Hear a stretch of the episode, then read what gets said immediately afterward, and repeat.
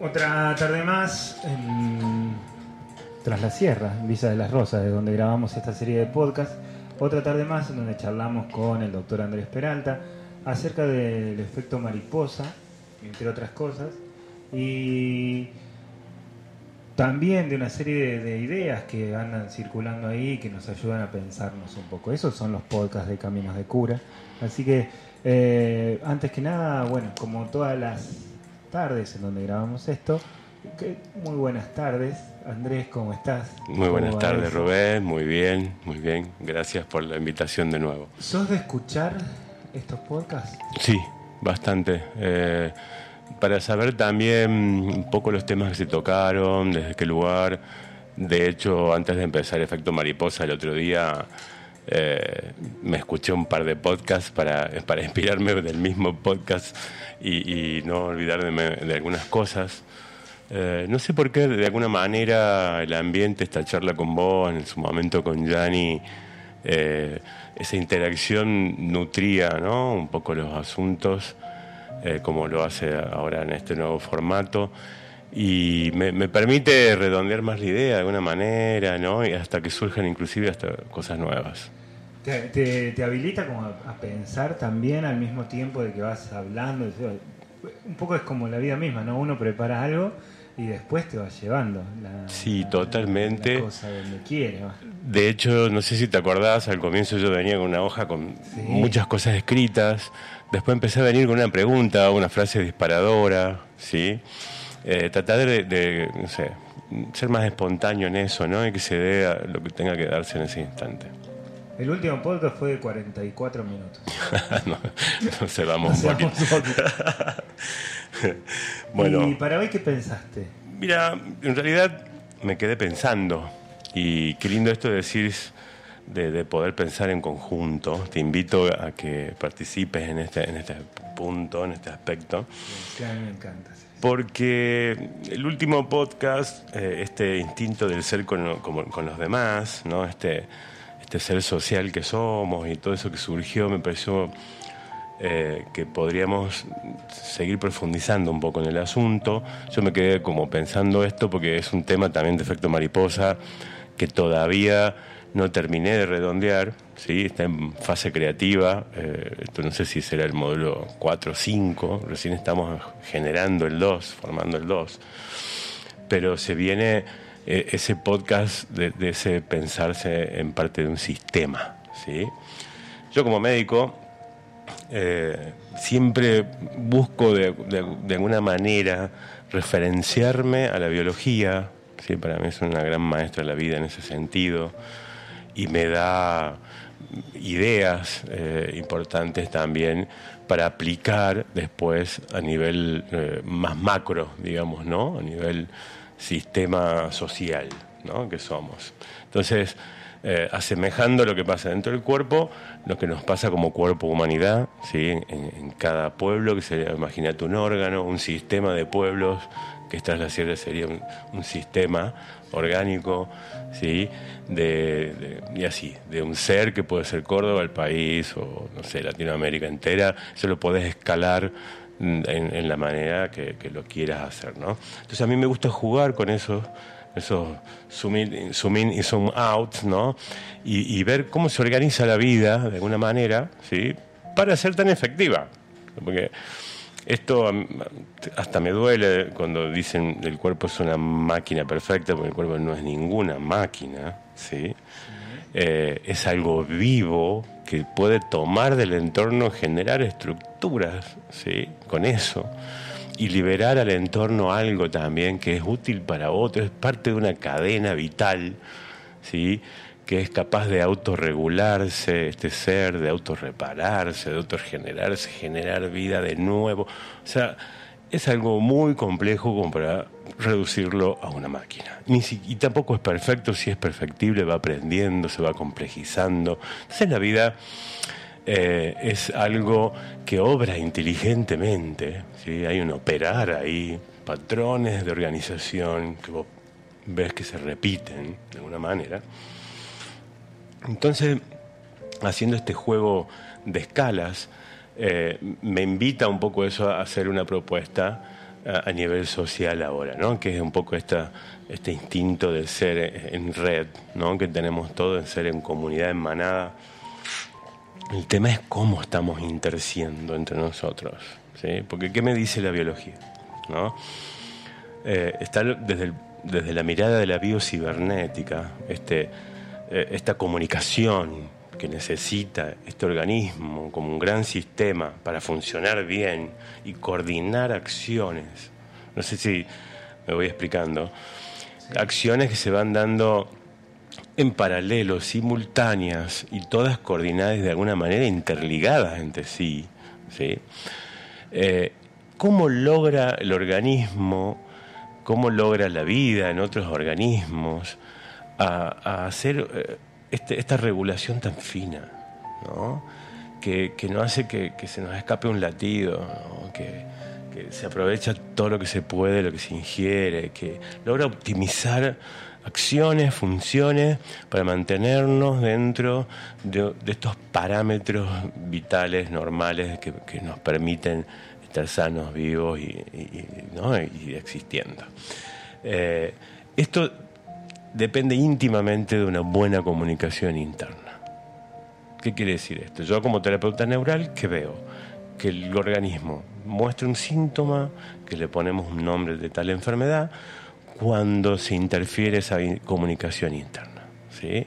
Y no es que se corte un nervio, sencillamente se van sumando irritaciones en el sistema nervioso que generan como un ruido de fondo, ¿sí? Que a veces no es como el equipo a todo volumen, es ese motorcito de la heladera ahí en el fondo, ahí chiquitito, viste que cuando se apaga vos decís, ay, qué alivio, no me di cuenta que me estaba saturando eso, ¿no? Bueno, uno va juntando esos ruiditos chiquititos que en un momento dado la información eh, llega mal.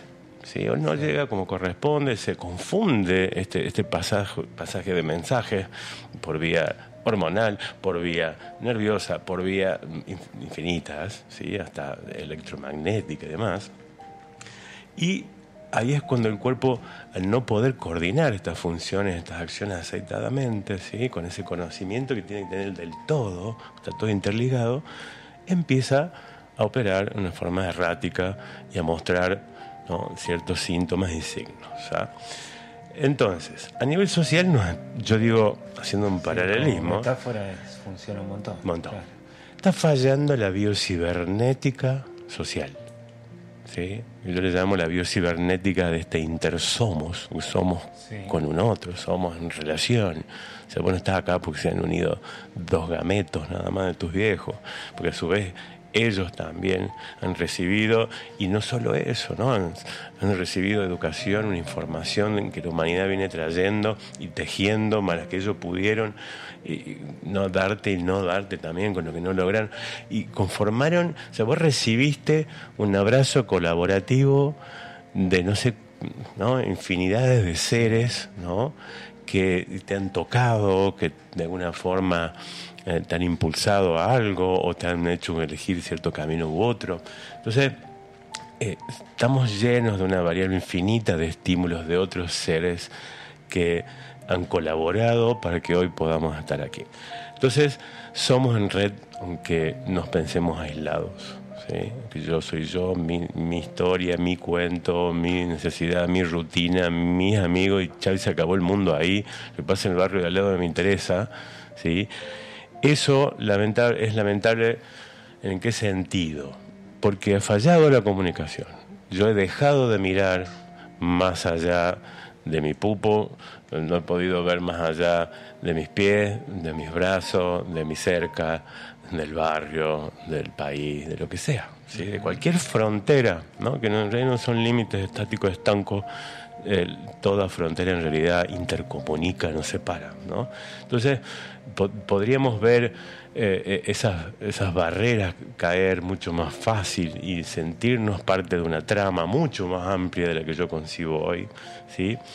y despertar una capacidad de empatía social. Entonces, yo cómo logro, y esa es la pregunta, esa es la invitación a, sacar ideas nuevas, ¿no? Eh, de poder lograr sincronizar y coordinar acciones de ayuda mutua ¿sí? Eh, para optimizar también recursos y energías, un montón de cosas que están pasando allá que necesito acá y viceversa, ¿sí?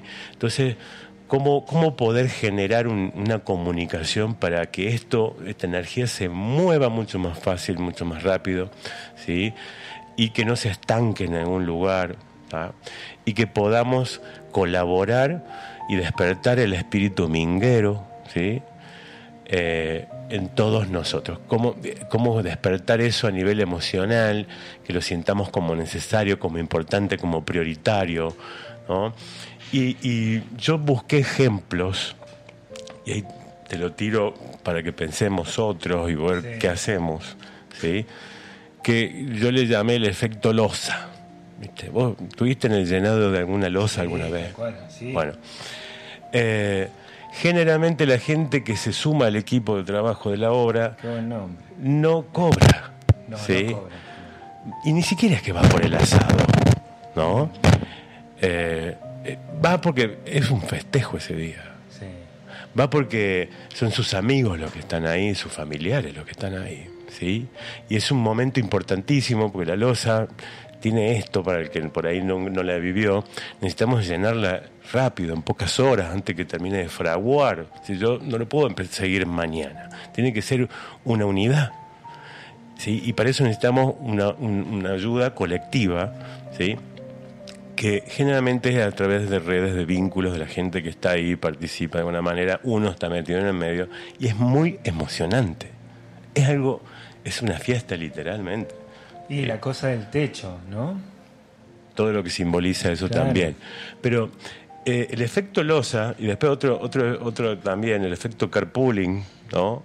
Eh, y así un montón, ¿no? De, otras cosas que ya están pasando a nivel social. Esto, que hay una, dentro de las redes sociales, eh, viajes de, tras la sierra a Buenos Aires, a Rosario, lo que sea, y, y digo, che, voy con dos espacios más, de paso puedo conocer a alguien, alguien me ceba mate, compartimos el gasto. Eh, esto de despertar esto y decir, bueno, realmente voy con cuatro espacios no ocupados en mi auto. Poder pensar eso, ¿no? Entonces, generar un espacio, una app, no sé qué, donde podamos, por grupos de intereses y hasta por fuera, porque de repente qué sé yo, estamos generando una escuela alternativa o alguien de cuidados para los peques, que eso pasó en pandemia. Entonces decir, bueno, se juntaron cuatro o cinco familias dijeron, bueno, un día de la semana cada uno y después traemos a alguien también que le tire una onda a los pibes con, no sé, con circo, con arte, con... Entonces, sin querer eh, eh, emular una escuela, pero esto de decir, nos juntamos varios y ponemos cada uno, no plata, si no es una tercerización de nuevo a un especialista, cada uno puede ser docente, cada uno puede estar en el mantenimiento, cada uno... No, acá pasa también en la construcción. Entonces se juntan varias familias y, se, van ayudando, ¿no? Vos te anotás y bueno, estuviste ayudando en cuatro o cinco casas, después tocan la tuya y todos vienen. Esto puede ser una fiesta mutua de ayuda solidaria. Que, ¿Por qué la fiesta? Porque ayudar nos hace muy bien. Bueno, vamos de ahí entonces, de atrás para adelante, porque tengo como un, la cabeza estallada de preguntas, ahí como para guiar. Pero vamos de atrás para adelante. Si esto puede ser una fiesta de solidaridad y comunidad, eh, ¿por qué no se vive como tal? ¿Por qué vivimos en un sistema en donde eh, hay, hay mucho recaudo con respecto a todo esto, a todo esto, ¿no? A todo este armados comunitarios. Eh, que, localmente nosotros capaz en la Sierra tenemos como microclimas, espacios en donde eso sucede, pero el capitalismo como idea, como, como sistema, como eh, la, propiedad acumulada en la cantidad en cada vez menos manos, eh, y eso es lo que se instaló en los últimos 200 años, y no parece cambiar eso.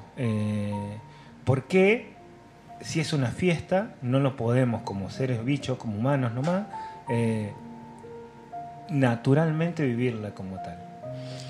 Sino que son hechos excepcionales. O sea, son hechos excepcionales y la vida debería de ser esa fiesta. Sí. ¿No? Totalmente. Eh, ¿Por qué lo pensás vos? No, yo No creo que son, son hechos excepcionales, Claro. no, no porque sean solo una excepción, ¿no? Sino porque son espectaculares. Es, es una Claro. fiesta literal. O sea, cuando llevé a mi hijo al incendio que se dio detrás del trigal, ¿sí? y estuvimos horas trabajando ahí, ayudando, apagando el monte, eh, ver los aviones pasar y tirar, no se lo olvidó nunca más. No, no, no, Dice, y- me dice, papá, ¿cuándo vamos de nuevo? Porque sentí la energía del grupo, de todos los vecinos. Fue algo. Es emocionante ver cuando pasa eso, ¿no? Yo creo que acá en el Valle está mucho más despierto que en otros lugares, ¿sí? Acá no tenemos tantas empresas para contratar de que nos hagan las cosas solo por plata. Es más, hay gente que viene y por plata cree que la gente de acá va a hacer lo que él quiera o de la forma que quiera o con el trato que quiera y, y- eso acá es como diciendo discúlpeme usted mucho dinero pero ¿no? Entonces Bueno, hay como la otra, claro. Ten- hay, hay instancias en donde la, la sociedad empieza a poner en otra escala de valores lo que tiene para entregar y lo que no. ¿no? A cambio de cambiar el auto, pintar la casa, irte de vacaciones, qué sé yo, en las grandes ciudades salud las grandes ciudades entregan sí entregan su parte de su tiempo a esa ese, acuerdo que hay entre uno, bueno, te apago por tu tiempo, vos lo resolves. Acá hay como en la bolsa de cosas a no entregar, hay unas cuantas que no tienen nada que ver con lo material, que tienen que ver con otra cosa. Eh, eso es justamente esto que quería preguntarte, que siendo el primer momento en donde vos me decías, hay pequeños ruiditos en el cuerpo, que la biología hace que, eh, nada, de repente es como cuando cocinas cangrejos, digo que el agua o, o algo, o sapos, no sé. El agua se va calentando lentamente y cuando te diste cuenta estás cargando una mochila pesadísima con ruiditos similares. La sociedad está llena de esos ruiditos. Totalmente. El cuerpo está lleno de esos ruiditos. Eh, de hecho, la pandemia, este, este golpe así fuerte sobre la vida de un día para el otro, fue como un che, subir la hornalla, abrirla más fuerte, Mm, ¿no? sí, como un gran sí, ruido sí. en todo esto. Y estuvo lindo, y qué lindo paralelismo, porque hizo darse cuenta varios sapón y saltaron de la olla, ¿viste? Claro. Pudieron darse cuenta que se estaban por quemar. Eh, de todas formas, eh, si bien el Valle preserva todavía mucho de esto, ¿no? De este sentido solidario, de ayudar, porque, qué sé yo, cuando no había heladera, que acá no hace tanto, o sea, hay gente que está en medio de la montaña y de repente la heladera la tiene hace 15, 20 años recién, ¿no? Y carneabas un animal, por ejemplo, ¿no?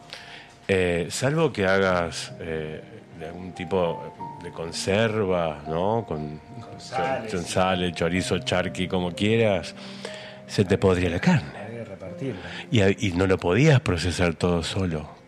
O sea, era un trabajo en grupo, sí o sí. Igual se te eh, maduran todos los tomates juntos o todos los duraznos juntos de 20 árboles. No podés ni cosecharlos solo ni, ni comértelos solo.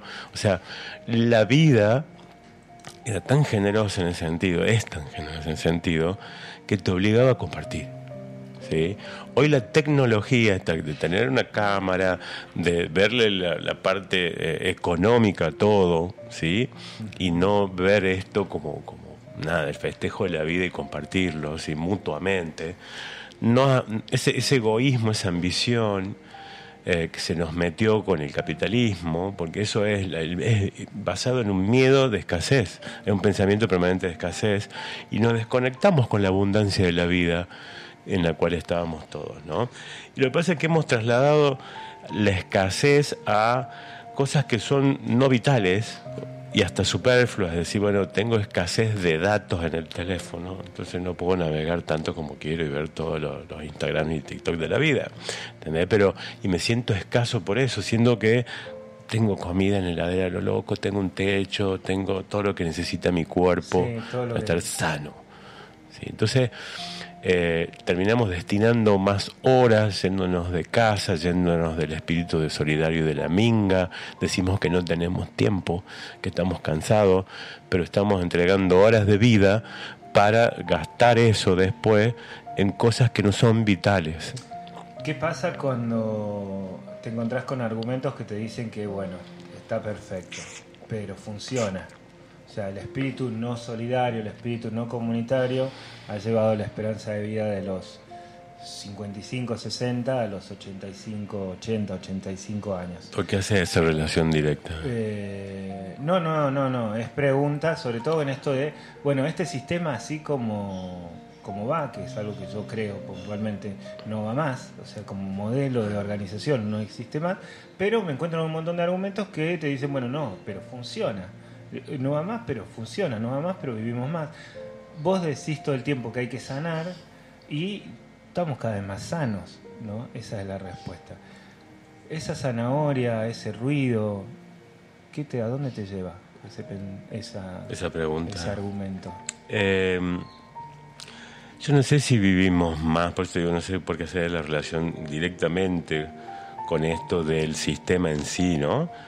Eh, si vos hablas porque hay más tratamientos, porque yo, creo que en realidad fue que fuimos tomando más conciencia de la alimentación, del autocuidado y un montón de cosas, ¿no? Eh, y por ahí sí, las cirugías y, mucha medicación que, está buena, ¿no? Eh, nos ha permitido transitar algunas problemáticas de salud que antes nos mandaban directamente a otro plano. Eh, sin embargo, no sé si estamos más sanos. O sea, no, no morirse antes, cuidado con esto, o durar más, no sé si estar más sano y si eh, ese estar sano se refiere solo a este cuerpo biológico, ¿no? porque no sé si estoy tan sano a nivel mental y emocional, si estoy disfrutando la vida, si estoy en conexión con la plenitud de mi ser, si tengo... En, en estas charlas y en las entrevistas y en todas las conversaciones, de hecho, eh, damos por sentado de que no, de que hay una búsqueda de, una revolución interna, de que hay una búsqueda de, resolver algunas cuestiones para no pasárselas a los hijos, de entender lo que uno ha heredado también. De, digo, nosotros particularmente y en este ciclo de conversaciones, de hecho, no sabemos que hay que sanar. Y mucho. Eso. Y mucho. Y bueno, eh, yo creo que el sistema fue necesario, sigue siendo necesario en un punto, y la propuesta, pregunta que traigo hoy, eh, me gustaría y creo que debería convivir de alguna manera ¿no? Eh, estos dos sistemas. Yo creo que esta propuesta viene un poco a, a, colación del último encuentro nuestro, del último podcast, donde eh, uno hacía todo este trabajo de servicio y, te sentías bien, ¿sí? Pero igual yo no puedo estar en todos lados, ¿sí? Pensé en eso. Y todavía dependo, o creo que dependo, de cosas que no puedo pagar haciendo una minga, ¿sí? no, no es participando en eso, ¿sí? Pero sí hay cuestiones como la vivienda, como el cuidado de los ancianos, de los niños, hasta la educación en un punto, eh, otros tipos de cuidado, inclusive hasta de salud, porque antes siempre estaba la comadre que sabía hacer el tecito, la otra que te hacía un reiki, un masaje, eso sigue existiendo acá en el pueblo, ¿sí? donde podamos de alguna forma coordinar y bajar el nivel de ruido para eso. El sistema sí nos puso un ruido en ese sentido, a veces hasta creyéndome yo inútil para poder dar esa ayuda. Si yo no sé tanto como un especialista, ¿cómo me voy a meter en este asunto? ¿Me explico? Claro, la idea de responsabilidad. Yo, encima, soy el responsable, no me voy a meter en esto porque no lo sé, porque no. Y luego por una cuestión de responsabilidad social. Eh, claro, pero una cuestión de políticamente correcto también. Bueno, cada quien atiende su juego. Eso, ese también es un temita, ¿no? Ese cada tiene su juego. Nos mantenemos como aislados de alguna manera. Entonces, eh, qué sé yo, yo tengo un amigo que está haciendo una casa con una estructura de madera, wood framing. No, no tengo mucha idea de casas de madera, pero algo de madera y de clavo, eh, eh, tengo experiencia, algo que sea. Entonces, hay, hay dos veces a la semana, aunque sea una hora, dos, vamos ahí con mi hijo, ¿sí? que le encanta también, ¿no? a minguear. ¿no? Entonces vamos a minguear, entonces vamos a minguear. Entonces, de una manera también como para que él lo vaya viviendo y lo vaya incorporando a esto. Y mm, es un momento muy divertido, eh, aparecen otros amigos y también agarran un martillo y nos ponemos y, de paso... avanza, ¿no? Algo. Y de paso eh, aprendés. Claro, aparte, aprendés. Participás en decisiones, vas ahí y decís, uy, mirá, yo participé de esta escalera. ¿Entendés? Y es algo hermoso. Mi hijo pasa y dice, papá, ¿te acordás que yo hice esa pared junto con la luz? Bueno, ahí llegás de vuelta eh, de haber ido a, comprar todo hecho en el supermercado. Tenés que haber, en, en nuestra generación, en el siglo XXI, en el 2022, eh, llegar a esa instancia de disfrute y que tu hijo lo pueda disfrutar. Es de vuelta de, de haberte ido y volver eh, porque también es cierto que uno lo tiene que elegir a eso, ¿no? Cuando está tan naturalizado, nuestros padres, mis padres se fueron de este, de este pueblo en busca de otra cosa distinta, ¿no? También había ahí un motor que los empujaba a mm. no minguear, sino a otra cosa. Eh, y volver era volver, era volver a, a poder elegir disfrutar eso cuando ya no estaba tan naturalizado. Esa capacidad de elegir se hace apagando el ruido también. Sí, porque ese, ¿cuál es el ruido en esto? ¿Cuál es el ruido en esto? Eh, yo voy a una ciudad, tengo un trabajo, tengo un salario digno, o más o menos, o, nada, o Calculado con lo justo como para que te sientas digno. Y, nada, necesito que alguien me arregle las cosas de la luz, alguien me construya un mueblecito, un bajo mesada. Entonces, llamo a alguien, un especialista, alguien pide una recomendación, viene, me lo hace y se lo pago. ¿Sí? Puedo hasta charlar un ratito, es raro en la ciudad. tipo va a hacer eso y se va. claro? ¿Qué excusa nos queda para vincularnos y mirarnos a los ojos con gente que no es de nuestro círculo? Claro. Muy pocas, Muy pocas. Porque acá confundimos algo, ¿no? Eh, el producto. Queremos ver el producto terminado y no nos dimos cuenta del proceso del hacer. Y sobre todo si es mingueando, el amor que hay ahí adentro. Todo lo que pasó, todas las convivencias que tuve con esas personas, ahí es donde se teje la sociedad. Y sobre todo si es de la energía del amor y la solidaridad. Ahí es cuando el ruido disminuye. Ahí es cuando ya nos comunicamos desde otro lugar. Y estos síntomas que tenemos a nivel social pueden llegar a cambiar un montón. Como para cerrar, entonces, eh, nos siguió empujando lo social hasta acá y lo orgánico. Eh, y lo había notado, ¿no? Bueno, está bien, todo muy lindo, la serie de preguntas y qué hacer, cómo hacer, ¿no? El efecto losa funciona un montón para, para eso.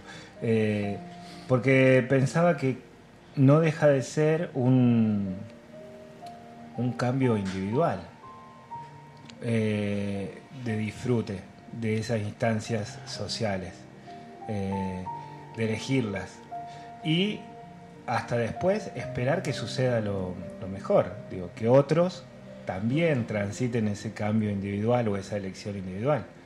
Y hay ahí una esperanza, ¿no? Funciona como, bueno, es la esperanza de, lo comunitario, la esperanza de que estemos todos más o menos en la misma onda, que es casi como armar una banda, como hacer que algo suene, y que suene como música, ¿no? Sí. Sí, Por eso esa coordinación de acciones, optimización de energía y este, esta decisión individual que vos la remarcás ahí un poco, eh, termina siempre teniendo un impacto colectivo. Porque es una decisión de sumarme a la red, en realidad, que me nutre también y yo le aporto lo que yo puedo aportar de nutrirla también, ¿no? Pero seguramente me voy a sentir como, como más coherente y contenido que nunca en ese sentido. Yo creo que esto es algo que se nos ha apagado dentro, ¿sí? Por el sistema metió mucho ruido, pero sigue vivo dentro nuestro. ¿sí? Y cuando se despierta o cuando le tocas esas esas nervios, esas sistemas nerviosos, esos pequeños puntas terminales nerviosas, aparece esa euforia o esa alegría natural. Claro, de, llevarlo a mi hijo también, ir yo a participar a una huerta comunitaria acá. Y, y nada, y llevarnos a lo, que había ese día también, un poquito a ir en una bolsita. Y, que el niño vea que la, fruta no sale de un canasto de la, en la verdulería, ¿entendés? O en una bolsa del súper salió de la tierra y él participó y él conoció a la gente que lo hizo, que lo regó. ¿entendés? Él se siente parte del proceso, entiende lo que es un proceso. Si no yo vengo con plata, compro algo que ya está listo. Y me perdí, maté el proceso, maté las relaciones con esas personas, maté aprender a hacer algo nuevo. Y sigo dependiente de que alguien lo haga. Y si estás con lleno de plata en medio de la nada, ¿qué haces? Sí, la dependencia de también después necesitar meter plata en el bolsillo, porque si no, no tenés nada hecho. ¿no? Eh, bueno, esto se aprende en efecto mariposa también. Sí, señor. O se va a aprender, ¿no? También se va a hablar de esto. La idea de efecto mariposa es recordar, reaprender, volver a ejercer algo que tenemos dentro. ¿sí? Es, contagiar el entusiasmo de lo que es vivir esto. Yo, este, si no puedo ir a un lado, trato de ir a otro, porque es algo muy hermoso lo que se siente y como uno viene lleno y enriquecido de, nuevos vínculos, de haber reforzado un vínculo ya existente. Eh, es muy diferente lo que se siente, te sentís más parte que nunca y, y se apaga esta sensación de soledad, ¿no? que sobre todo grita fuerte los domingos. ¿no? y que nos duele tanto y que no hay ninguna pastilla tan efectiva como la minga. Muchas gracias. El que terminábamos de escuchar recién era el doctor Andrés Peralta, de Efecto Mariposa Caminos de Cura. Y de esta manera cerramos otro encuentro más semanal de los podcasts de, Caminos de Cura. Eh, dan ganas de decir que ojalá y estés con ganas de participar de esa fiesta. Dan, dan muchas ganas de tirar un mensaje así, eh, de ese estilo esperanzador y medio dominguero de misa. Eh, dan ganas de que tengas ganas, de que hagamos de esto algo más piola. Así que gracias por el otro lado y nos encontramos nuevamente en cualquier momento y lugar. Estamos a un clic de distancia nomás. Gracias a todos.